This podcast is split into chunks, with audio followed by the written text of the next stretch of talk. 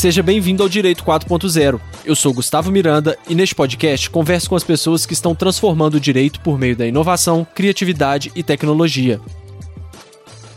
Administrar um escritório focado no contencioso de massa é algo muito desafiador. Só o fato de ter que administrar uma quantidade gigantesca de processos já seria motivo suficiente para tirar o sono de muita gente. Mas ainda é necessário gerenciar as equipes jurídicas e administrativas, pensar em inovação, satisfação do cliente, logística, jurimetria, dentre muitas outras coisas. E é sobre isso que eu converso neste episódio com o Guilherme Marque.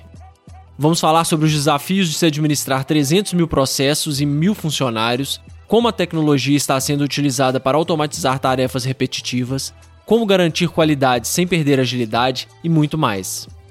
Ele é advogado atuante há mais de 10 anos na condução de carteiras jurídicas de médio e grande porte em escritórios, é superintendente do grupo Barcelos, tem experiência no desenvolvimento e na implementação de soluções ligadas a analytics, automação de processos e uso de dados de jurimetria, dentre outros projetos voltados para a inovação.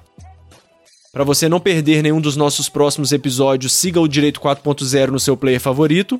Siga o nosso Instagram, que é Direito 4.0 Podcast. E também estamos no LinkedIn. É só procurar Direito 4.0 Podcast. Beleza? Vamos nessa? Guilherme, seja bem-vindo ao Direito 4.0.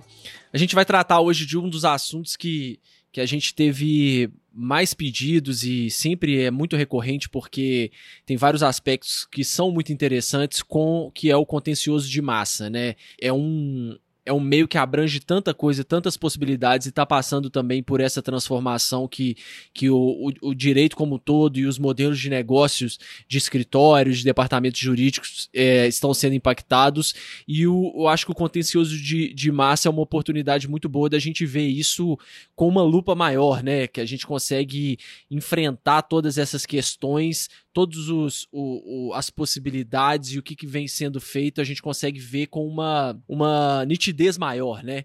Então eu acho que é legal pelo menos a gente começar esse nosso papo só para contextualizar as pessoas para quem ainda não conhece o grupo Barcelos, é, se você puder falar um pouquinho o que, que é o grupo, é, do que, que ele é composto, quais são as empresas, funcionários, quantidade de processos, só para a gente ter uma, uma noção da dimensão do que, que a gente vai tratar aqui hoje. E as áreas também, né, que vocês atuam. Bacana. É, primeiramente, bom dia, Gustavo. É, obrigado pela abertura aí do, do canal. A gente estava conversando em off aqui, eu estava dizendo para você que eu sou um ouvinte assíduo do canal, com certeza aprendo muito. Tenho amigos que já participaram e para mim é um prazer a gente poder também contribuir com um pouco da nossa experiência e, como você disse aí, voltada para o contencioso de volume, né, o famoso contencioso de massa. Né?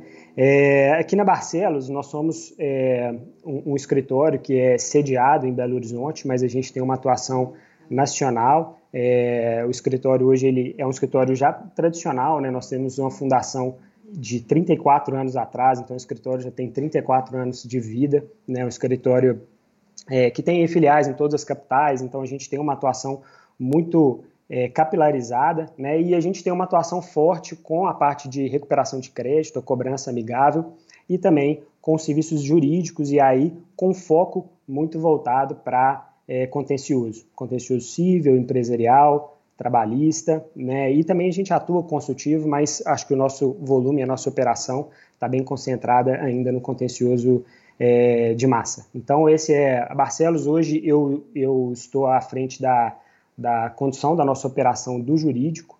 Então, operação grande hoje, nós estamos chegando, ainda não é, viramos essa, essa fase, não, mas a gente está chegando a 300 mil processos sobre a nossa gestão. Nossa. Então, a gente tem aí é, bastante processo, desde a, a, gente, a, gente, brinca que a gente tem aquelas audiências ali, às vezes que a gente é, tem um advogado que pega um barquinho lá no, na região norte para poder fazer audiência, até é, audiências em grandes centros com volumes enormes, e isso a gente vai é, gerindo no dia a dia. Então, é, esses aí são os nossos desafios que a gente gostaria de compartilhar um pouco com vocês hoje.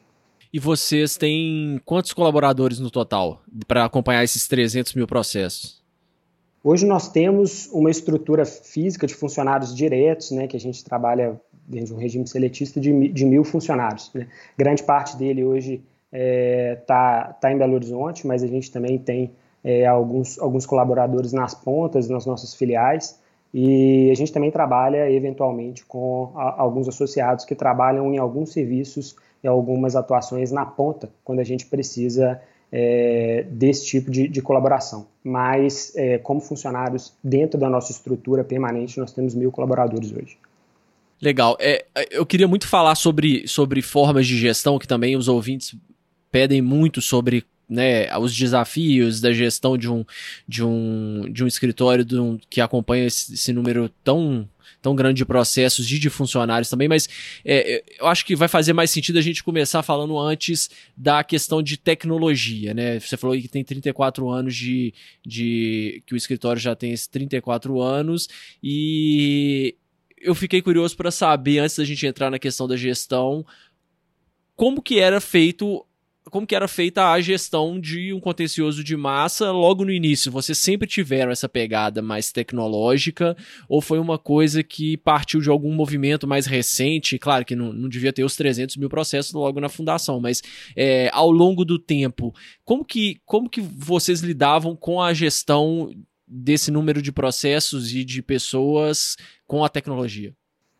Bacana. É, essa pergunta é interessante, Gustavo, porque Acho que diferente de algumas outras organizações que elas já nasceram num contexto onde a tecnologia, a transformação digital, ela é uma realidade, né, sistemática e etc. Barcelos ela, ela veio, ela surgiu com advogados peticionarem máquina de escrever 34 anos uhum. atrás. Né? Então, a gente tem às vezes aquela concepção de que a tecnologia se refere ao que a gente chama hoje de revolução 4.0 da advocacia, quando na verdade a gente passou por diversas outras quebras de paradigma ao longo de todo o contexto da advocacia, especialmente essas últimas três décadas que a Barcelos esteve atuando. Então, desculpa te tem... interromper já de cara, Guilherme, mas assim, nessa época já vocês já eram voltados para contencioso de massa também? Sim, sim, sempre voltados tá. para contencioso de massa. Então, a gênese do escritório foi sempre atuando para instituições financeiras e depois a gente conseguiu é, capilarizar isso e trabalhar com outras verticais de negócio.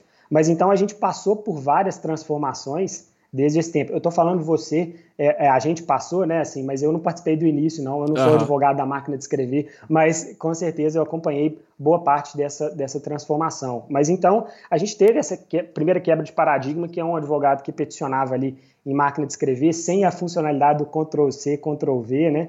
E, e de repente ele está ali diante de um computador. Depois nós passamos por uma transformação onde é, a gente tinha um repositório de, do, de, documentos que ele deixa de ser físico para ser digital, então talvez muitos aqui se lembrem é, de escritórios que tinham grande parte da sua estrutura com arquivos físicos, e isso era um próprio ativo da, da, dos escritórios, e aí depois você passa para re, repositórios em meio digital, até você trabalhar com internet. Então, a gente está falando de fazer advocacia sem internet. Então, a Barcelos ela participou de todas essas transformações. E aí vem uma geração que aprendeu a fazer advocacia já dentro de um contexto digital e que tem uma ansiedade e uma, um, quase um fetichismo por essa transformação tecnológica.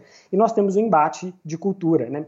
E esse embate de cultura, de uma, de uma forma tradicional de se fazer advocacia com essa nova geração que é sedenta por tecnologia, poderia em si ser algo prejudicial, mas aqui a gente tem considerado isso ou tem trabalhado isso como uma cultura do escritório que faz muito bem, né? Porque às vezes a gente, o que a gente percebe é que essa geração que é, que é tecnológica por essência, às vezes ela vem com uma certa com o peito aberto para a tecnologia e, a, e isso acaba podendo, às vezes, prejudicar o processo de transformação tecnológica. Né? Então, esse embate que a gente tem no escritório, do tradicional com o novo, né, das formas é, tradicionais de fazer advocacia e, a, e a própria, as próprias é, ferramentas de tecnologia dentro da Revolução 4.0, elas são super saudáveis, porque faz com que a gente tenha um, uma, é, uma relação com a tecnologia saudável. Né? Ou seja, a gente é, vou usar um termo aqui, mas vou explicar melhor, mas a gente sempre desconfia da tecnologia, né? E desconfia num bom sentido, porque a gente sabe que as tecnologias elas estão evoluindo sempre, e quando a gente está falando de operações, e especialmente operações complexas como a nossa, se a gente vai com o peito muito aberto para fazer uma transformação tecnológica, a gente pode colocar em risco a, a, a nossa segurança, a nossa operação, é, os interesses dos nossos clientes, etc. Então, para a gente é importante que a gente olhe para a tecnologia com essa desconfiança, essa desconfiança boa, para que a gente consiga ter um processo de, de transformação mais perene, mais sustentável e menos traumático. Né? E, especialmente, eu considero que o que é muito importante dentro desse contexto é a gente cons conseguir alinhar as expectativas com a própria transformação tecnológica, porque, às vezes, a gente vem, especialmente com relação a essa geração da qual eu faço parte, é, depositando talvez uma confiança super é, grande, super gigante na tecnologia e às vezes esperando que ela te entregue mais do que ela se propõe a entregar. Né? E acaba que às vezes a gente é, transfere uma responsabilidade gerencial e às vezes algumas deficiências para essa tecnologia, como se ela fosse uma tábua de salvação para a gente, uhum. né? sendo que na verdade ela é um componente do sucesso é, da organização. Ou seja, a gente precisa trabalhar gestão, a gente precisa trabalhar pessoas, nós precisamos trabalhar cultura, a gente precisa trabalhar a percepção do nosso espaço, a gente precisa trabalhar inovação, no entendimento de que inovação não é só tecnologia, e todo esse, esse aparato, todas essas frentes de atuação, elas fazem parte de uma, de uma gestão e de um, de um escritório de sucesso. Né? Então, para a gente tem sido muito interessante a gente é, valorizar esse tipo de embate, né, do tradicional com o novo, e aí em cima disso a gente construir uma transformação sustentável. Esse é um ponto que. É, são dois pontos, na verdade, mas que são muito recorrentes, né? De um lado, você tem. Os, são os extremos, né? Que é a pessoa que é totalmente avessa à tecnologia e as pessoas que querem adotar tecnologia para tudo e falam que gostam de inovar. E a gente já falou aqui também vários episódios, né? Que a tecnologia é um meio, né? E essa paixão pela tecnologia acaba prejudicando, porque quando você pensa na tecnologia, você tem que ver qual o problema que você quer resolver e não simplesmente sair adotando e adquirindo todo tipo de, de tecnologia como se fosse resolver os problemas, né? A gente vê que isso é muito mais complicado e passa por outros pontos muito mais profundos que a tecnologia não consegue resolver. Mas o outro ponto que eu acho muito interessante também é esse choque de cultura, que é uma constante também que eu vejo no, em, em vários escritórios, né? As gerações é, mais tradicionais estão, estão trabalhando no mesmo ambiente do que essa geração mais nova e, é, e é evidente a, a, diferença de, de postura contra tudo, né? Contra a tecnologia, contra a forma de gestão, contra a inovação e tal. Como que vocês lidam com isso? Você falou, você falou que vocês estão lidando muito bem, mas como que no dia a dia vocês conseguem equilibrar essa balança? Como que vocês tratam isso para que vocês não fiquem nem lá só no passado, mas também não coloquem, como você disse, em risco um cliente seu, um modelo de negócios pelo por uma adoção antecipada talvez ou, ou precipitada de uma tecnologia? Claro. É, bom, eu acho que o, o, primeiro ponto é que a tecnologia ela é um assunto que precisa estar sempre na mesa, né? Então a gente precisa estar sempre discutindo disso a todo momento, né? E acho que a gente precisa sempre estar olhando para a nossa operação, né? Olhando para a nossa forma tradicional de, de, de trabalhar e pensando no que pode ser melhorado, né? Então isso eu acho que é até uma, um pensamento de gestão de projetos, né? Quando você pensa num formato de PDCA, é você falando, não, minha operação está funcionando bem, né? Ela está girando, eu estou entregando para o meu cliente, mas como ela poderia ser melhor? Onde existem os meus gargalos, onde existem as minhas ineficiências, os meus desperdícios, etc. Né? Então, acho que e a, e a resposta para isso, muitas vezes, ela está na tecnologia. Então, a tecnologia ela é um, um, assunto e ela é uma pauta diária nossa e precisa ser. Né? Mas como você muito bem disse, eu acho que ela é uma pauta diária, mas ela precisa ser entendida como uma ferramenta e não como um fim. Acaba que às vezes a, a tecnologia, ela, ela, as pessoas elas vão falando da tecnologia por si só, porque é interessante falar de tecnologia, porque é uma nova onda, porque o seu prospect está falando sobre tecnologia, você precisa também falar, e aí a gente acaba incorporando alguns jargões que a gente vai repetir às vezes sem ter é, tanta propriedade. Mas o, o, que, eu vejo que é interessante é justamente a gente ser dono desse, desse processo, né? E fazer as coisas com, com cautela. A gente fala que aqui em Minas a gente gosta muito do piloto, né? Então, isso eu acho que funciona muito bem, né? Então, é, é a gente chegar e falar, eu vou, eu vou, vou testar aqui pequeno, né? Eu vou uhum. testar pequeno, o meu erro vai ser pequeno, ou o meu acerto vai ser pequeno, mas eu vou trabalhar num ambiente controlado, né? E aí eu vou começar a, a, a desafiar essas formas de trabalhar ao pouco, aos poucos. E o que eu vejo, como você falou, como forma de conciliar essas culturas diferentes, e aí eu nem acho que é só para uma geração nova, tecnológica ou uma geração antiga, mas é que eu acho que a gente precisa trabalhar com pequenos incrementos e entregas diárias, dentro de, um, de uma mentalidade do agile mesmo, né? Porque se a gente entrega ali uma funcionalidade super complexa, eu acho que é difícil as pessoas conseguirem se enxergar trabalhando nelas. Mas na medida que isso é gradual e que as pessoas elas vão incorporando essas transformações aos poucos e, aos, e ao dia a dia, isso se torna é, muito mais perene. Ou, em outras palavras, nós precisamos respeitar a velocidade de assimilação e de incorporação dessas transformações é, para cada pessoa e para cada área de, de atuação. Né? Muito bom, muito bom. E isso é isso aí, eu acho que, na minha opinião, também é o que tem o maior impacto e a maior chance de dar certo e, e que permite as pessoas caminharem junto a um objetivo comum, né? Que você como você muito bem disse aí, você respeita o tempo de todo mundo, mas ao mesmo tempo, para a própria tecnologia, isso é muito bom, né? Porque ao invés de pegar um projeto aí de um ano e meio de desenvolvimento, que daqui a um ano e meio pode acontecer uma pandemia, igual a gente vivenciou aqui, tudo aquilo que você está desenvolvendo não serve para nada, você perdeu esse tempo todo. E por outro lado, também você mostra resultado, né? Diariamente, semanalmente, mensalmente, as pessoas estão vendo que aquele pequeno detalhe ali está trazendo resultado. Então, isso é, é, é muito legal, essa visão sua aí. Gostei bastante e acho que faz toda a diferença. É, agora, com um volume desses de processo, vocês desenvolvem internamente os sistemas e o que vocês precisam de tecnologia, ou vocês adquirem coisas do mercado, ou ainda é um, é um modelo misto ainda? Vocês têm alguma coisa interna e compram alguma coisa do mercado? vocês têm equipe aí interna de para desenvolvimento? Como que funciona isso aí? Beleza. A gente tem sim uma equipe de desenvolvimento, né? E é uma equipe, talvez a equipe que tem mais projetos aí no backlog, porque a gente tem muita coisa para fazer. Então a gente trabalha com robôs, com automação, com a própria é, visão e, e, o analytics, né? De, de, uma forma cada vez mais ampla. Então a gente tem muita coisa é, da equipe de desenvolvimento, mas a gente sempre está de olho em soluções é, de Lawtex, de Legaltex, soluções de mercado. Né? O que eu vejo é que assim para é, ainda, ainda para estruturas mais complexas, ter uma área de desenvolvimento é uma, uma decisão é, mais complexa e que precisa ser analisada é, com cuidado, porque é um custo alto, porque existe um risco grande das entregas não serem efetivas na velocidade que a gente gostaria.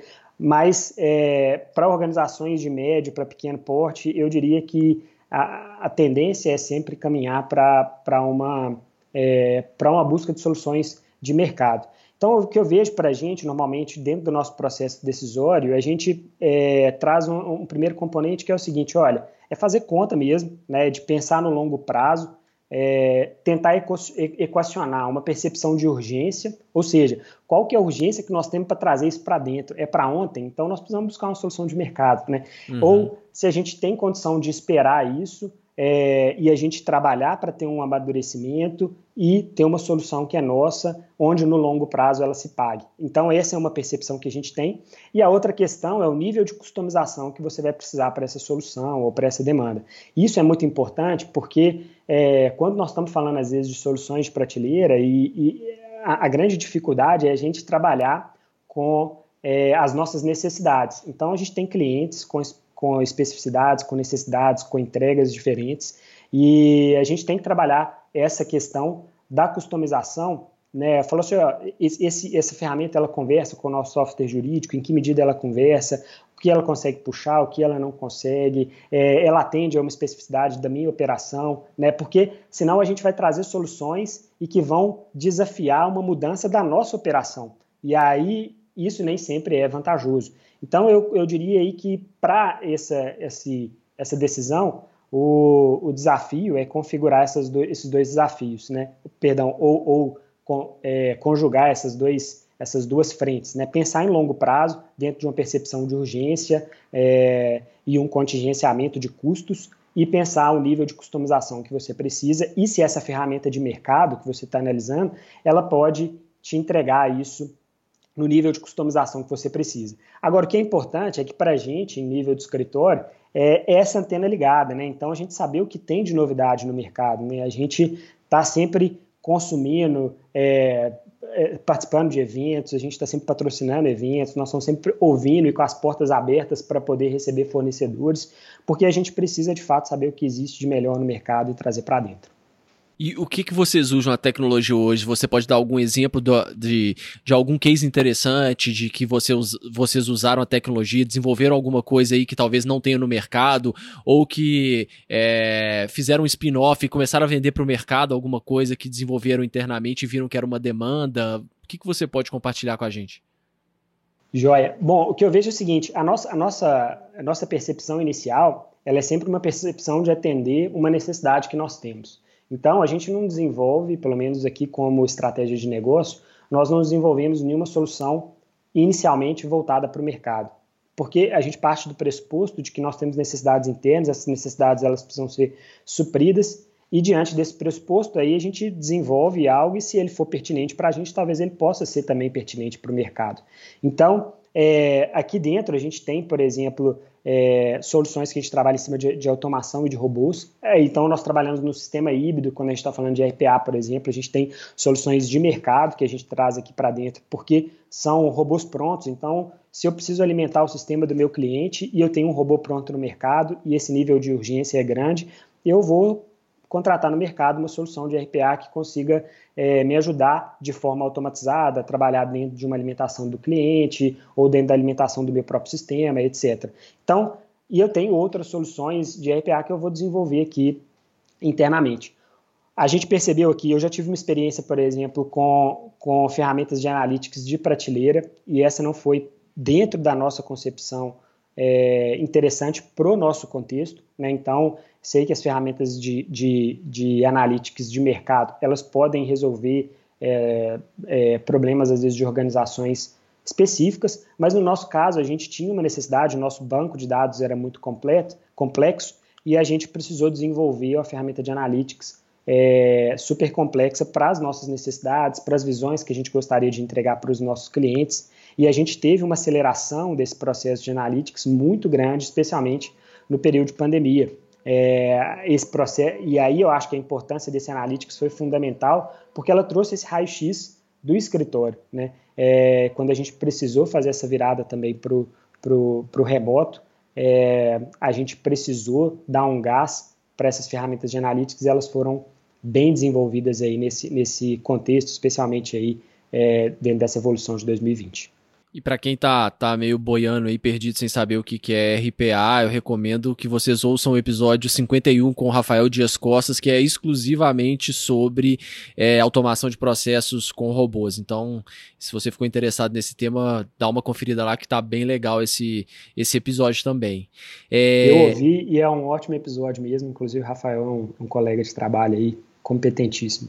É, e, e, ele deixa bem claro, né, que isso aí não é uma, uma coisa exclusiva para escritórios médios e grandes, né? Que a tendência agora é que todos utilizem robôs para automatizar determinado processo, determinado procedimento interno, né? Para a gente poder ganhar cada vez mais tempo, competitividade, se dedicar a, a funções estratégicas, né?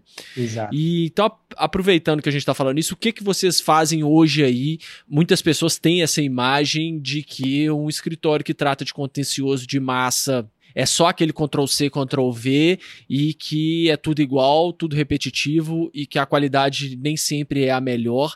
Eu tenho conversado com muitas pessoas que estão à frente de, de escritórios e departamentos que trabalham com massa e essa chavinha já virou, né? E para alguns ainda está virando, mas para muitos já virou. Como que vocês conciliam isso? A tecnologia com massa e qualidade?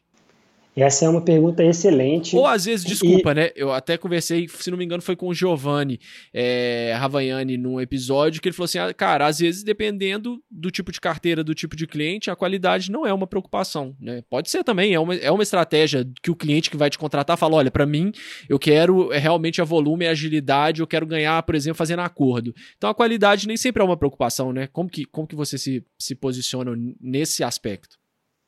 É, aí o que eu vejo, na verdade, a qualidade, na minha visão, ela é sempre uma preocupação, né? É lógico que talvez você, e aí não é uma questão de desleixo com qualidade, mas talvez você está diante de demandas repetitivas ou, ou de situações onde a concentração ou, ou a análise processual técnica é, e material ela é menos complexa. Né? Então, você não está ali diminuindo uma qualidade, mas você está restringindo o seu campo de atuação né? e, e normalmente ali é, você está se especializando e trabalhando dentro de um contexto mais restrito. Mas a qualidade, para mim, ela é sempre uma, uma, uma urgência, uma necessidade e, e algo que você precisa, de fato, se preocupar. E o que eu vejo, para mim, é que dentro de um, de um perfil ou de um mercado do contencioso de massa, você se diferencia pela qualidade.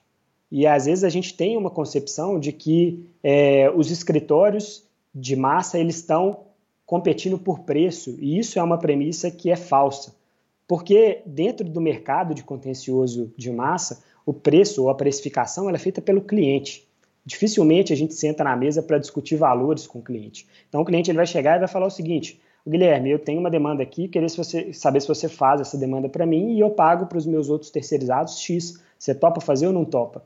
Então, não existe ali uma discussão de, pre, de precificação. Então, a estratégia de, de, de, de, penetração no mercado não é uma estratégia de, de, de disputa ou competição por preço, mas por diferenciação. Então, para mim, o ponto da qualidade ele é fundamental dentro de, um, de, de uma concepção e uma projeção de crescimento do escritório, porque é aí que você consegue ser notado pelo mercado e, se, e, e buscar o crescimento. Né? Ou seja, se você consegue entregar é, qualidade, você está se, se, se, diferenciando. Então, se você consegue incorporar dentro da sua estrutura é, técnicas de visual law, se você consegue incorporar dentro da sua estrutura informações gerenciais que você vai entregar para o seu cliente e você vai mostrar para o seu cliente que você conhece a carteira do seu cliente melhor do que você mesmo, você está trabalhando com qualidade. Se você está dizendo para o seu cliente quando fazer acordo e quando recorrer, e você está mostrando isso em termos de números, você está trabalhando com diferenciação e qualidade.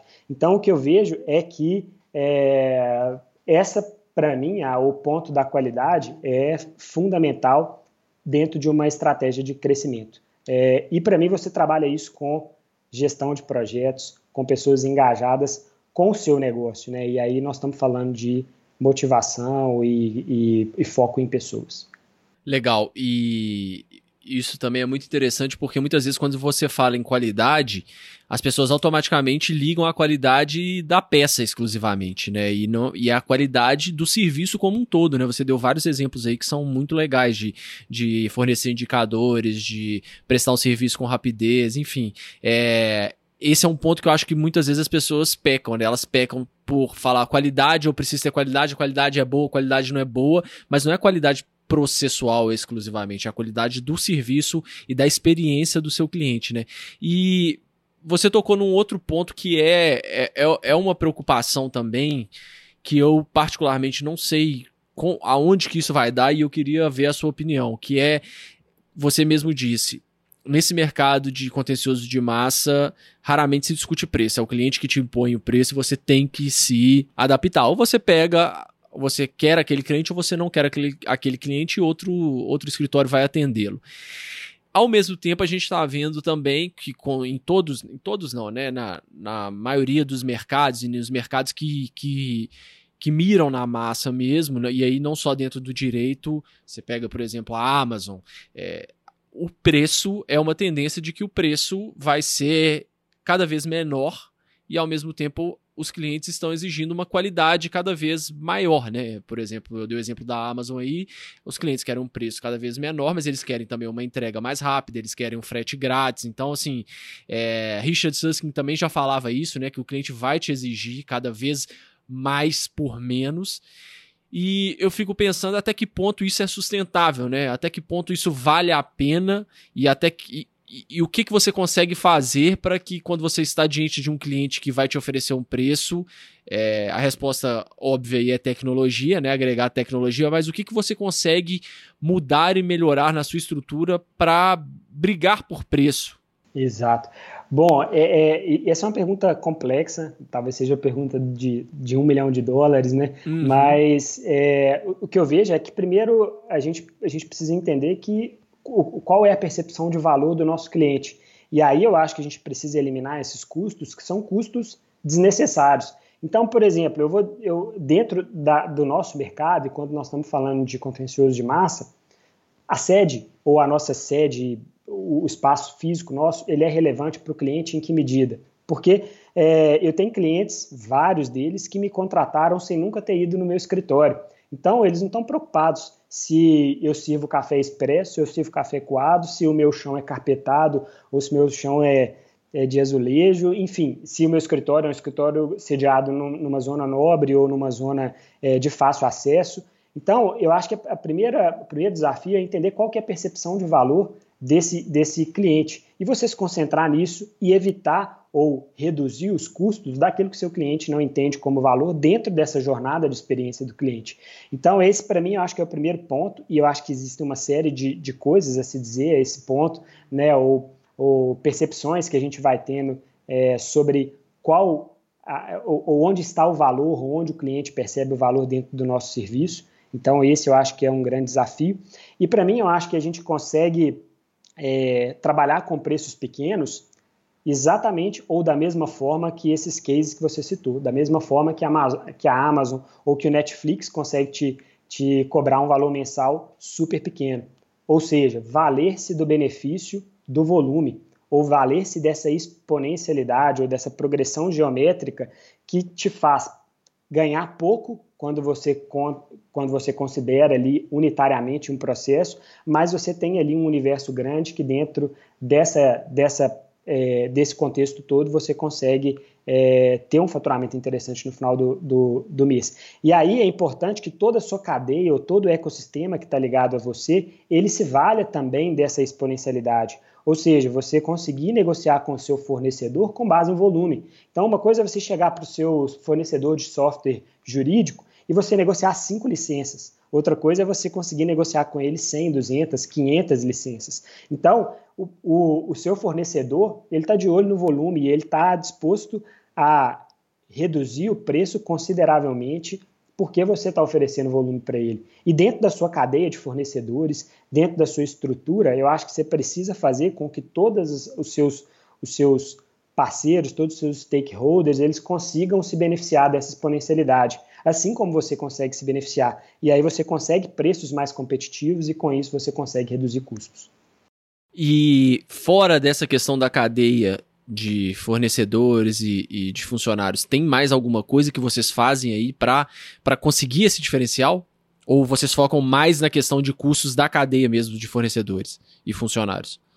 Não, a gente tem essa questão, obviamente, de da gente conseguir trabalhar ou da gente negociar e trabalhar com volume como forma de redução de custos, mas a nossa é, operação ela precisa estar voltada para a eficiência operacional, né? E a gente precisa ter um time engajado com redução de custo e aumento de receita, né? Que o que é óbvio dentro de um, de um contexto ou de uma mentalidade de eficiência é, operacional. E isso para mim é o uso de tecnologias, né? Uhum. Então é você conseguir é, colocar dentro da sua operação o seu advogado se concentrando nas atividades fim, você conseguir é, ter é, evitar desperdícios e você conseguir fazer com que o seu time e as suas lideranças ela olham, ela, elas vejam o seu fluxo de trabalho é, como mentalidade lean, com mentalidade enxuta mesmo, né? E isso passa a ser um compromisso de todos é, e não só às vezes de quem está ali à frente, está no head do escritório, etc. Né? Ou seja,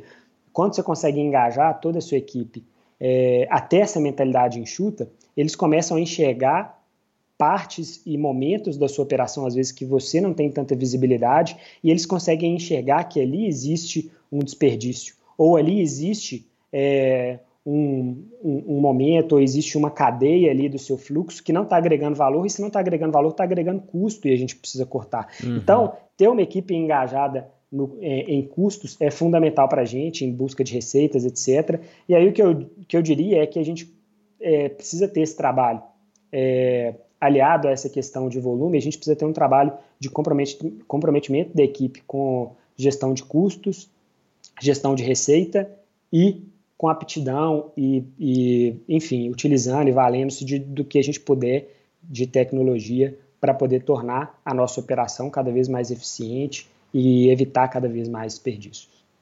E a questão da sustentabilidade do futuro, né? Como que você, como que você está enxergando isso? É um modelo sustentável ou vocês estão apostando na questão de que a tecnologia tende a ficar cada vez melhor e cada vez mais barata também? Ou tem algum detalhe que vocês já estão vislumbrando para conseguir se diferenciar num futuro em que a tendência é um mercado cada vez ainda mais competitivo?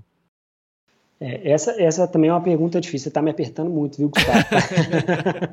Mas, enfim, é, eu, eu não tenho essa resposta. O que eu vejo é que, assim, existe sim, a gente já, é, às vezes a gente se depara de, com pessoas falando o seguinte, cara, você faz advocacia de massa, isso é coisa de, de, de, gente doida, né? Como que você consegue dormir sabendo que tem 300 mil processos girando e a complexidade toda, né? Então, assim, de fato é um, é um negócio meio meio louco e meio viciante, né, cara? Porque uhum. a, a uhum. é, é, é, assim, viver esse, esse desafio, né, cara, e essa, essa grande complexidade, né? A gente tem, por exemplo, clientes onde a gente recebe 3, 4, 5 mil processos por mês e a gente precisa, é, é um projeto, né, cara? Você colocar 4, 5 mil processos todo mês para dentro e novos clientes entrando, etc. Então, o desafio é, é super é super complexo. Quando a gente pensa em mercado de futuro, que eu vejo é o seguinte, existe a gente é difícil a gente falar nessa estrutura de contencioso de massa minguando quando nós temos ainda um, um judiciário super acessível, quando a gente tem um CDC é, vivo e que incorporou tanto na sociedade. só para te interromper, pessoas... desculpa, Guilherme, mas é, eu, eu, não disse de, como mercado que, que tem uma tendência de acabar, né? eu disse assim, mais na questão de, de, de briga por valores mais baixos, né? Mas o volume claro. com certeza vai existir, né? Uhum. É, e o que eu vejo é que essa, essa o, Gustavo até, é, obrigado pela correção, o que eu vejo é que esse, esse, essa briga por preço não é privilégio do contencioso de massa, é um privilégio da advocacia de uma forma, um privilégio ou um desafio, né, da, da advocacia de massa como um todo, né, o, o, o consultivo está passando por isso. Da advocacia é, como um todo, eu diria, nem só de exato, massa, né? Né? Exato. Então, o que eu vejo é que a gente precisa cada vez mais se valer realmente dessas tecnologias, cada vez mais entender sobre gestão. E o que eu vejo é que a gente precisa pensar ou trabalhar com um trabalho também de criatividade ou de projeção de futuro para a gente se organizar é, para esse futuro. Eu diria que talvez a estratégia nossa digital seja o seguinte: pensar no presente de forma progressiva, ou em outras palavras, é, o que, que você precisa fazer hoje para tornar o seu negócio melhor, mais rápido, com custo operacional melhor, mais eficiente, etc. Então, pensar no seu presente de forma progressiva e pensar no futuro de forma regressiva. É, e aí é o, exerc o exercício contrário, né? É você ter um trabalho de criatividade, é você é, abstrair trabalhar também no campo dos sonhos e começar a pensar regressivamente nos degraus que você precisa construir para chegar onde você quer em 5 ou 10 anos. E isso precisa coexistir simultaneamente, né? É aquele ditado, né? As empresas, elas, as empresas ou os escritórios, eles precisam construir um cavalo rápido enquanto eles estão imaginando lá na frente um carro. Boa. Né? E eu acho que é esse o, o, o exercício nosso aqui é, dentro desse desafio da advocacia, que é um desafio, para mim, geral e não um privilégio só dos escritórios de massa. Boa. É, e aí entra, tá tudo meio que interligado, né? Você vê que a gente vai e volta toda hora, né? É, mas é porque tá tudo ligado mesmo. Para conseguir isso, você precisa, né? Isso aí que você descreveu, nada mais é do que um processo de inovação, né? Total.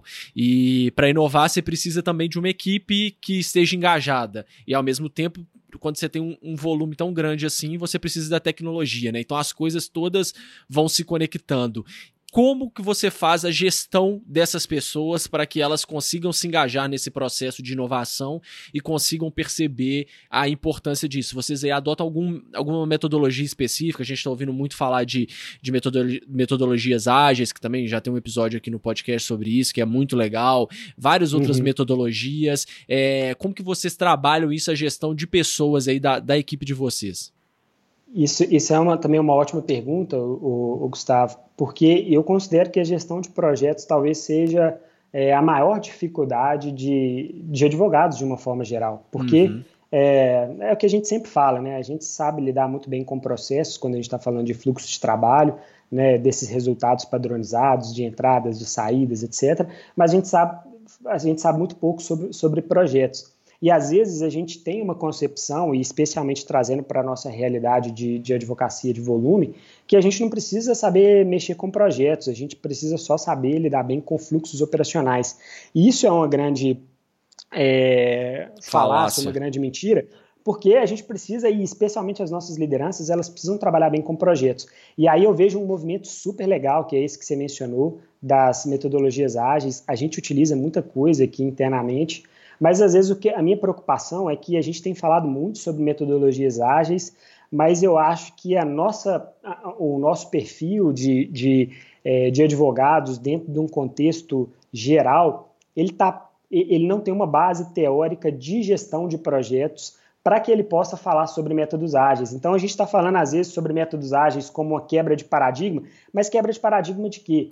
É, às vezes, a gente, a gente entrega a metodologia ágil para um advogado, mas ele não sabe trabalhar em cima de um PDCA, ele não sabe trabalhar em cima de um planejamento estratégico, ele não sabe trabalhar em cima de uma mentalidade Lean, que é o que a gente falou, ele não sabe trabalhar enfim, por uma, uma série de, de outras ferramentas dentro de um modelo de waterfall, né, etc. Então, é preciso, eu acho, que trazer essa cultura de gestão de projetos e trabalhar junto com metodologias ágeis. É, e, e, eu acho que as equipes elas precisam trabalhar e entender, pelo menos superficialmente, esses conceitos. Eu não acho que a gente precisa ser um expert nisso, mas é muito interessante quando a gente vê uma equipe de advogados fazendo uma daily. A gente vê uma equipe de advogados fazendo um sprint planning, a gente vê é, uma equipe de advogados falando sobre entregas pequenas e constantes, e, e a gente, você vê a equipe de, de, sua equipe de advogados que trabalha com processos, enxergando para sua opera, enxergando a sua operação, enxergando os pontos de melhoria, destacando esses pontos de, de melhoria e construindo projetos para que você possa entregar para a sua operação pontos de melhoria. Então, isso é super importante e eu acho que é uma mudança, um trabalho contínuo que a gente tem feito aqui internamente para mudar essa cultura dos advogados, advogados que também é, se encantem com projetos. Concordo 100% com você, porque não sei se essa é a sua percepção, mas geralmente quando a gente conversa de metodologias ágeis com advogados, a, a, geralmente a próxima pergunta é: Nó, que legal, qual, qual software que você usa? Então, assim, isso já demonstra uma, uma, uma falta de, de noção do, de, de toda a base teórica, de tudo que tem por trás, que não adianta você querer usar o software. O software ele não vai, ele não vai impactar se você não tem toda essa base antes e se, tá, se todo mundo não conhece e está enraizado nessas metodologias, né? Eu não sei se isso acontece com você também, mas eu acho muito engraçado porque isso é uma tendência, né? Seja pelo, por essa paixão aí a tecnologia que a gente falou mais cedo, ou seja por causa desse movimento todo de Lawtex, Legaltex, que todo mundo quer ter inteligência artificial sem nem saber para que, que, que, quer, que quer usar, né?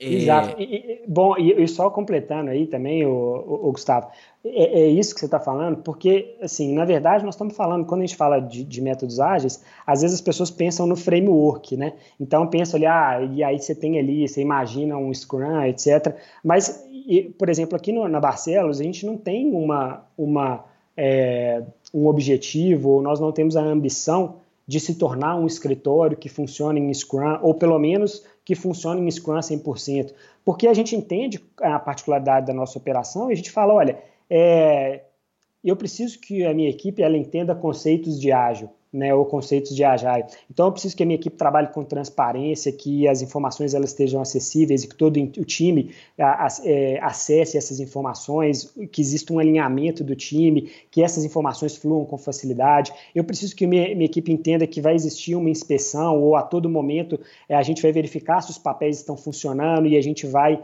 é, trabalhar em cima de metas e vai ver se as ações estão agregando valor ou não e a gente vai corrigir isso. A gente precisa ter essa adaptabilidade etc. Então, esse, se esses conceitos de Agile eles estiverem é, presentes na estrutura, se ela estiver funcionando em Scrum, se ela estiver funcionando em Waterfall, se ela estiver funcionando em qualquer framework que a gente imaginar, eu acho que é interessante as pessoas incorporarem esses conceitos. Então a gente não tem às vezes aquela audácia de falar, nossa, meu escritório funciona em Scrum. Meu escritório funciona da forma que ele entende que ele funciona e é um pedaço de Scrum aqui, é um pedaço de outras metodologias ou outras coisas aqui e a gente está construindo a nossa realidade com base nos conceitos que a gente vai agregando. Não tem resposta certa, né? Dep tudo depende. Depende do seu cliente, Exatamente. depende da sua operação, depende do que que.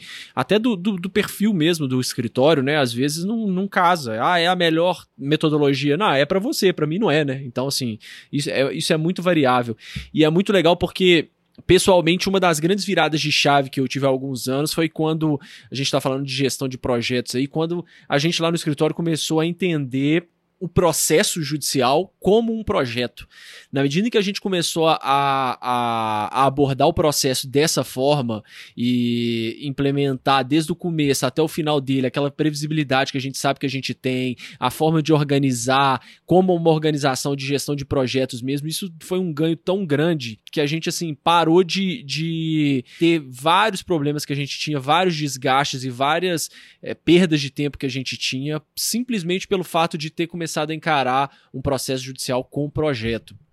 Você aí, como que funciona, se você puder compartilhar com a gente, como que funciona aí quando chega, por exemplo, uma citação de um cliente até é, a condução, elaboração de, de uma contestação e acompanhamento processual para exemplificar essa questão de projetos? Você consegue compartilhar isso com a gente?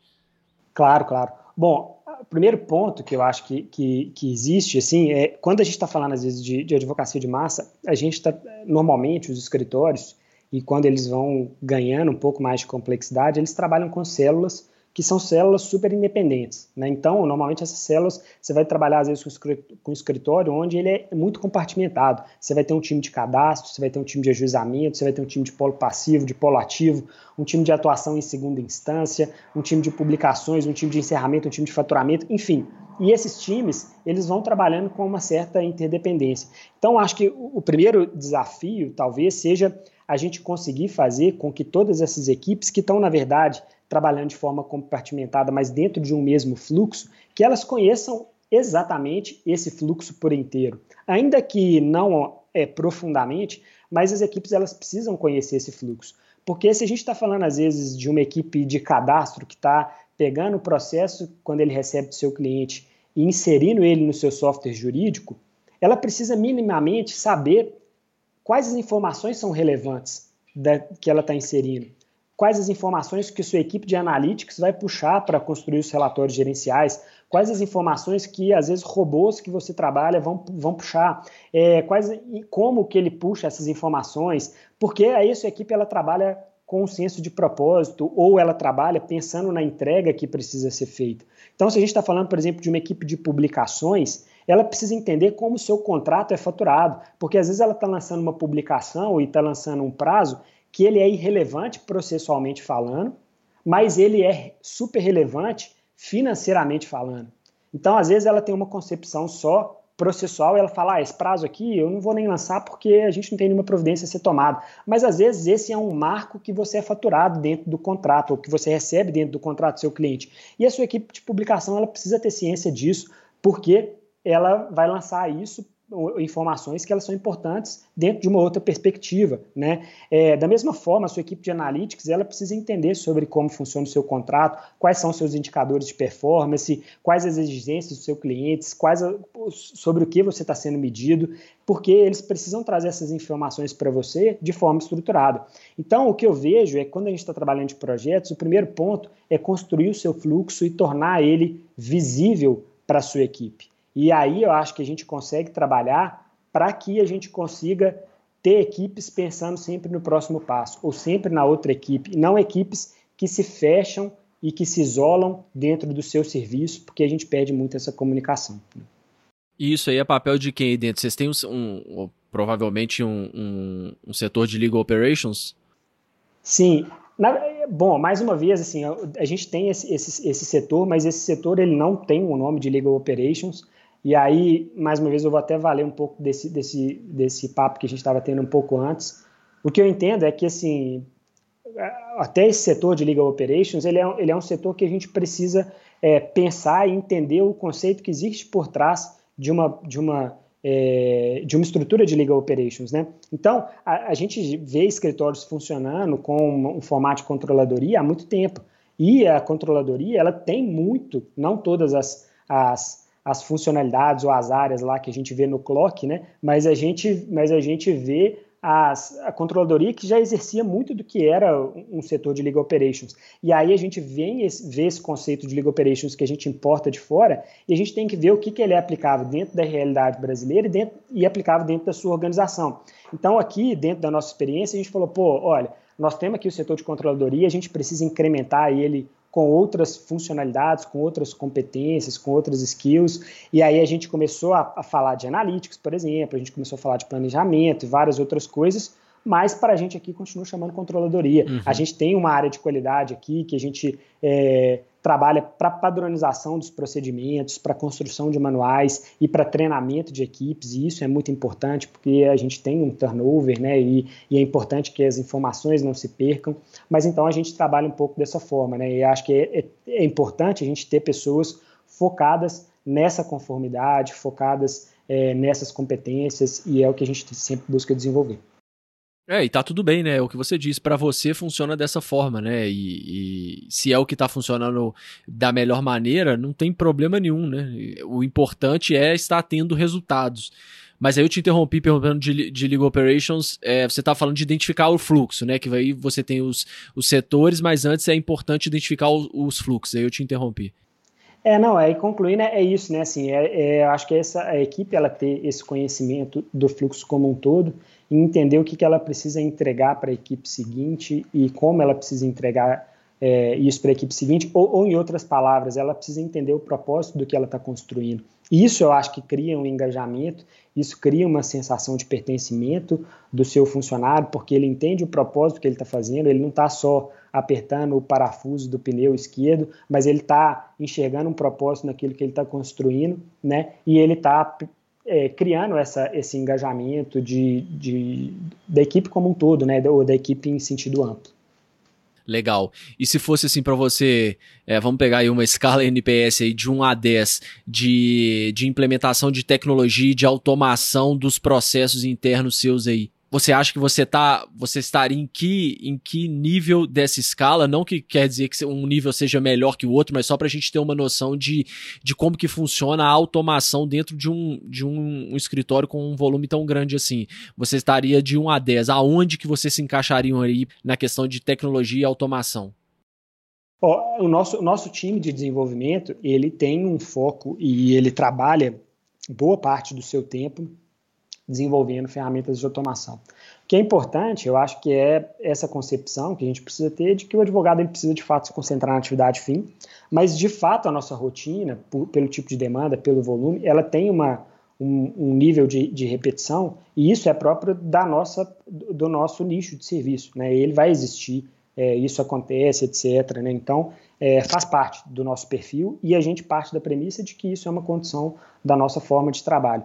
É, Bom, a gente, se for, se for falar de um nível de automação, eu vou dizer eu estou num nível é, menor do que eu gostaria de estar, né? A gente sempre quer trabalhar e automatizar tudo que pode ser feito, né, e tal. Então, é, a gente tem robôs para importar processos para o nosso sistema, a gente tem robôs para importar informações para o nosso sistema, nós temos robôs para construir faturamentos, nós temos robôs que vão ajudar na confecção de peças, em algumas, em algumas eh, atividades. A gente tem robôs que vão é, melhorar a informação que a gente insere dos nossos dados e uma série de outras coisas. Mas a gente sempre está percebendo, e, e, eu acho que o grande desafio nosso, quando nós estamos falando de, de automação, é a gente conseguir ao máximo eliminar as atividades repetitivas para que os nossos advogados eles se concentrem de fato em pensar, em, em, em, formar estratégias e, e enfim, para que eles não fiquem restritos a atividades que são atividades que poderiam ser executadas via automação. E dá para você construir aí um time inovador, é, mesmo trabalhando com, com de, essas demandas repetitivas, é, como, como que você identifica aí, por exemplo, o momento, como que entra na rotina a questão da inovação, por exemplo, ó, você está fazendo um, sei lá, uma, uma, uma, contestação de tempos em tempos aí, quando que, que vira a chave assim, gente, a gente pode inovar aqui, a gente pode, sei lá, aplicar uma coisa de visual law, como que vão surgindo essas demandas para inovar dentro desse processo? Joia. Bom, eu acho que o primeiro ponto, quando você está falando de inovação, é que a sua inovação ou o seu time de inovação, ele não pode estar ligado ao nível de, a nível de operação. É lógico que quando a gente está falando da operação, nós estamos falando de pessoas que precisam ter uma mentalidade inovadora e que elas tenham um espaço de fala dentro da sua organização para trazer pontos de melhoria. E isso é uma cultura que você constrói, né? E, e isso é, é, algo que a gente tem, sempre tenta fomentar, ou seja, a gente ter pessoas que estão envolvidas na operação, que estão enxergando é, possíveis falhas, possíveis gargalos e que elas têm um espaço de fala, um espaço físico, um espaço virtual, uma abertura para propor melhorias e entender que isso é valorizado dentro da nossa organização. Esse eu acho que é um ponto. O outro ponto é o seguinte: quando nós estamos falando de, de de massa, nós estamos falando assim, ó, nós estamos matando realmente um leão por dia, porque a nossa atividade é uma atividade de volume que a gente tem ali. É, é difícil a gente prever o dia de amanhã, né, o, Gustavo? Então, assim, a gente chega aqui, a gente está um dia aqui feliz, aí chega um e-mail falando para a gente como já aconteceu, assim, falou, olha, semana que vem é, nós temos um, um multirão aqui de conciliação, nós temos 3 mil audiências para você fazer na semana que vem em Nossa. São Paulo, tá ok? o melhor é o tá ok no final, tá ok, é, tá, tá ótimo, tá excelente. Tá ótimo, e isso, isso, isso, Gustavo, não é exceção, isso é a regra, essas, essas... É, vamos dizer, essas variações aí da nossa operação, é um mutirão que aparece, um projeto para fazer, uma nova base que chega, isso, a gente descobriu que isso não é a exceção, isso precisa estar tá dentro da nossa previsibilidade, porque isso acontece a todo tempo, e a gente aprendeu a, a, a conseguir ter uma, uma flexibilidade para atender esse tipo de demanda. É lógico que às vezes tem alguma demanda que foge completamente do que a gente está imaginando, mas a gente consegue ter essa flexibilidade e isso é muito importante. Mas voltando a essa antes, questão de. Antes de você voltar, eu fiquei curioso. Você deu o exemplo, agora eu fiquei curioso. E aí, como que você aborda uma situação dessa? Como que vocês enfrentaram um desafio desse? De uma audiência para semana que. Ó, oh, uma audiência. 3 mil audiências para semana que vem. Isso é, é bom, esse... que dá até uma perspectiva, assim, sabe? Porque tem gente, às vezes, e, e aí me incluo nessa, né? Às vezes você chega e fala assim: nossa, tem esse monte de audiência para fazer na semana que vem. De repente vem o Guilherme e fala assim: olha, a gente tem 3 mil audiências novas na pauta para semana que vem. É, cara, é isso. Assim, bom, isso aconteceu. A gente, o que, que a gente fez? A gente não tem. É, nós temos uma filial em São Paulo, né? Isso aconteceu na, na capital de São Paulo. A gente tem uma filial lá, então a gente tinha uma estrutura lá. Nós é, fizemos, nesse caso, a gente deslocou alguns gestores que iam cuidar dessa, dessa atividade e tal, e a gente foi e, e, e deslocou de Belo Horizonte alguns gestores para lá. A gente tinha alguns advogados que são advogados que associados de toda a região, a gente concentrou esses advogados, a gente entrou em contato e a gente trabalhou junto com, é, com a Central de Conciliação para entender se a gente poderia trabalhar com mesas simultâneas e eles permitiram que a gente fizesse isso. Então a gente trabalhou com mesas simultâneas, advogados atendendo mais de uma mesa. E isso é uma coisa que a gente alinhou antes com o cliente, nós alinhamos antes com a central de conciliação, eles falaram que estava ok para a gente, e a gente criou uma estrutura logística lá para a gente conseguir é, atender isso. Foi uma loucura, mas foi sensacional. Gente... Isso é audiência física ou digital? Audiência física, cara, Nossa audiência física. Senhora. Então, assim, a gente, teve, a gente, a gente calculou também um, um, nível de, de não comparecimento e alguns, a gente teve alguns não comparecimentos também e tal, e aí é um serviço complexo de logística, mas a gente atendeu. E aí, no, na semana seguinte, o nosso cliente chegou e falou assim: bacana, Guilherme, semana que vem nós temos mais 1.500 lá. e aí, assim. E, aí você já achou pouca, né? Você falou: ah, não, 1.500 é, é de boa. 1.500 está fácil. É, 1.500 está fácil. Então, é, são essas as flexibilidades que a gente precisa ter. E, para mim, quando a gente estava falando de experiência do cliente, é, essa, é esse o ponto que o nosso cliente valoriza. É, é, é, é topar esses desafios e ter condição para encarar esses desafios e essas excepcionalidades como regra. Então, como a gente estava falando, e eu estava bem acompanhando também o episódio do Ricardo, meu amigo, né, falando sobre a experiência do cliente, para alguns clientes, a experiência do cliente vai ser o café gostoso, vai ser ali a, o cheirinho no escritório. Para o nosso cliente é ter essa capacidade de adaptabilidade. Então, é nisso que a gente está focado é, e é nisso que a gente está esperando surpreender e, e encantar o nosso cliente. Então, aproveitando ainda falando de inovação, qual que foi o projeto que você participou, assim, que mais te deixou encantado, assim, mais apaixonado durante esse tempo, assim, ou pelo menos um que esteja dentro dos top 5 aí, já que, que você tá ligado no dia a dia com, com as mais diversas situações? Uhum. Bom, eu, eu destaco, assim, eu, é, Gustavo, acho que tem várias coisas, né? A gente pode falar, a gente teve aqui é, situações de receber bases novas de cliente de 150 mil processos, cara, de, novo, de, um, de um novo cliente, e o desafio nosso foi enorme de, de trazer essa implantação e tal. E a gente teve essas, esses desafios de audiência, eu poderia citar aqui muitos deles, mas eu considero que eu acho que talvez para a gente aqui, né, assim, é, talvez por ser o mais recente, mas, mas é, também por ser é, alguma coisa que trouxe para a gente um, um, uma, é, um ganho muito grande, que é a nossa, o nosso desenvolvimento de analytics. Eu considero isso assim para a gente fundamental. Né? Então, é, isso é muito complexo, porque quando a gente está falando de uma base muito grande, é, trabalhar com o nosso software atualizado é um grande desafio. A gente recebe bases, às vezes, que são bases que a gente precisa tratar processo a processo, etc. E, e quando você pensa que o seu software é o seu, talvez, dos seus maiores ativos, você construir um software que tem é, uma alimentação em que você consegue confiar, você construir informações gerenciais que são relevantes para o seu negócio e você conseguir entregar essas informações para o seu cliente, isso é de um valor muito grande. Né? E aí, dentro desse projeto nosso de Analytics, é a gente conseguir também, em paralelo, trabalhar a fluência de dados dos nossos advogados, a gente conseguir chegar e falar o seguinte, oh, o meu advogado está conseguindo ler um gráfico, obviamente, mas ele está conseguindo entender para onde caminhar com base nisso, né? Então, é, esse desafio né, de, uma, de uma organização data-driven, para mim, acho que é fundamental.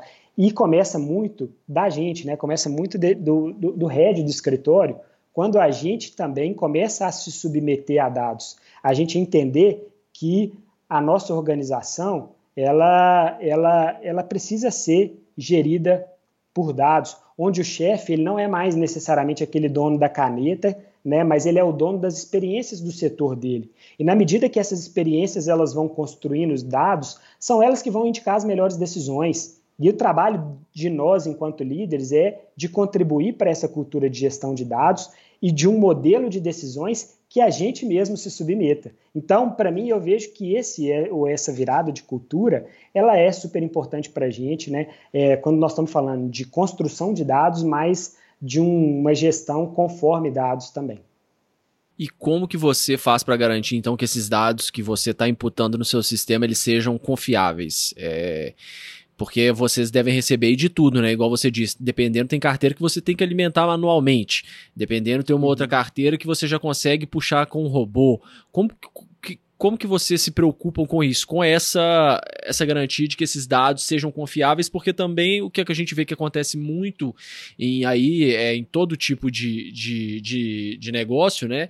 É que talvez quem está lançando o dado ali não é a pessoa mais indicada, não por culpa uhum. da pessoa até, mas às vezes é por uma questão de gestão mesmo, acaba sobrando, sei lá, é, o estagiário que não está com muito conhecimento, é uma demanda mais complexa e na hora de alimentar ele alimenta errado e isso aí acaba impactando no seu, né, na sua jurimetria, no seu analytics.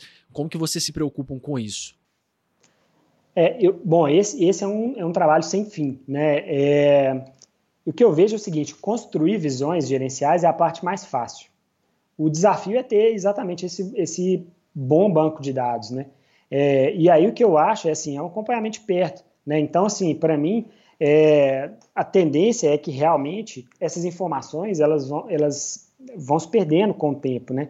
E aí eu acho que a tarefa do, do, de um gestor é zelar por esses dados.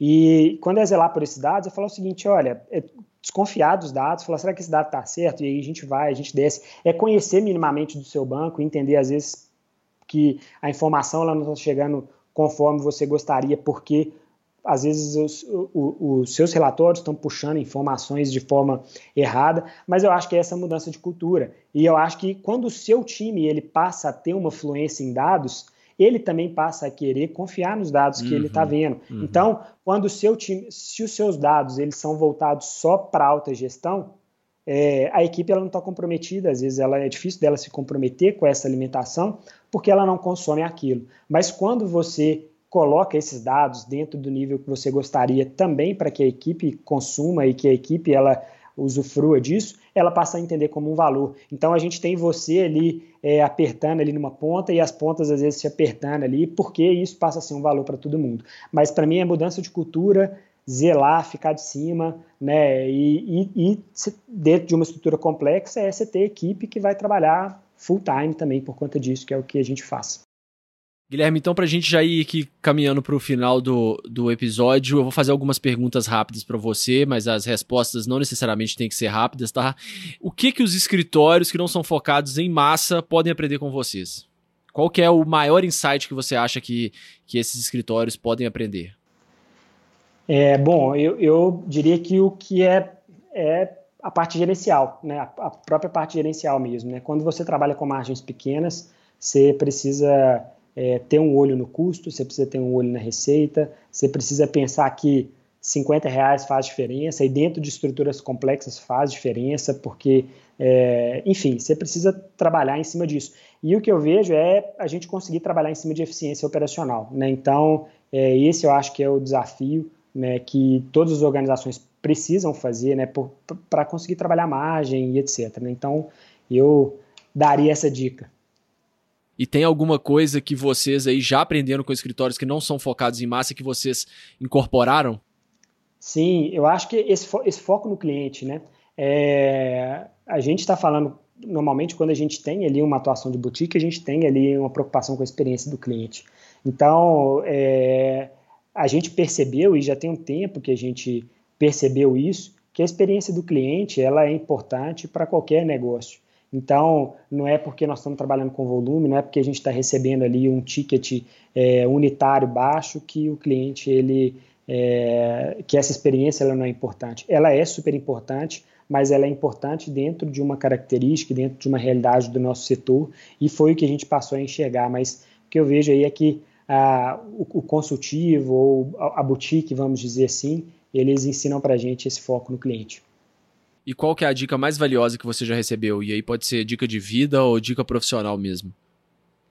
Poxa, agora você Difícil, me apertou. né? Difícil. É, eu vou, eu vou, eu vou dizer assim que pode ser um, um, um clichê muito grande, mas para mim e quando nós estamos falando especialmente de um mercado de serviços e quando nós estamos falando aqui do, do nosso maior ativo é que eu acho que é literalmente foco em pessoas mesmo, né? Então assim, é, nós temos estrutura complexa, nós temos muita gente trabalhando com a gente, mas é, a nossa preocupação ela, ela sempre precisa estar com pessoas, porque é elas que nos, nos, representam diante dos nossos clientes. Então, o nosso braço ali externo é o advogado que está fazendo a audiência, o nosso braço com o cliente é às vezes um operador que atendeu o telefone. Então, a, gente precisa ter essa preocupação com, com, com, pessoas e isso é uma cultura que a gente tenta buscar, que é, é que é, que é ter essa empatia, né? Então, por mais que seja clichê, eu acho que assim, quando nós estamos falando de serviço e quando nós estamos falando de uma, de uma organização que ela trabalha com pessoas, né? É, o nosso ativo é pessoas, eu acho que essa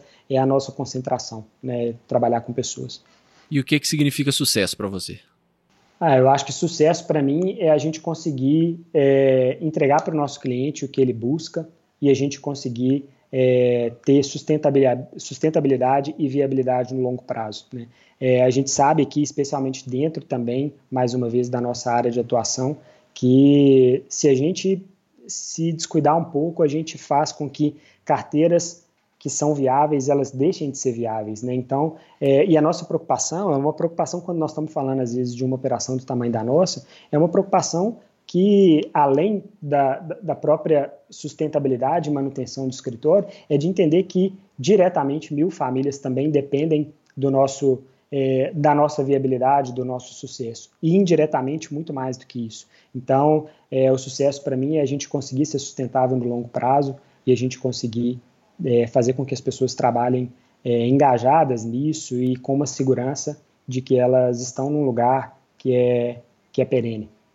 E para quem ficou interessado nesses temas que a gente discutiu aqui, tem algum material que você é, recomendaria? Algum livro, algum vídeo, algum site? Bom, eu ultimamente eu, eu tenho lido um pouco sobre estratégias de transformação digital. É, tem um instituto que chama McKinsey, né, que é, que é americano. Eu acho que é importante a gente é, ter um pouquinho de atenção aos artigos dele. Recentemente eu li é, um artigo que é um Unlocking Success in Digital Transformations. É, depois eu vou, de, vou, te passar o link aí, que eu acho que é interessante. Legal. E como escalar a sua transformação digital é, do Bain Company. É, depois eu te passo também. Acho que são dois artigos aí interessantes, não são muito grandes, mas que eu acho que ajuda muito a gente a entender, dentro de um contexto geral, não focado em advocacia, a transformação digital e como escalar isso. Legal, vou colocar então aqui na descrição do episódio os links desses artigos. E para quem quiser te acompanhar na internet, quais redes sociais que você usa?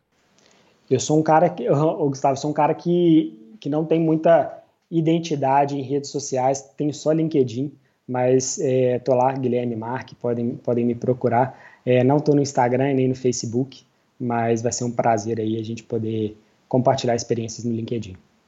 Legal, Guilherme. Então, mais uma vez, muito obrigado por participar do Direito 4.0.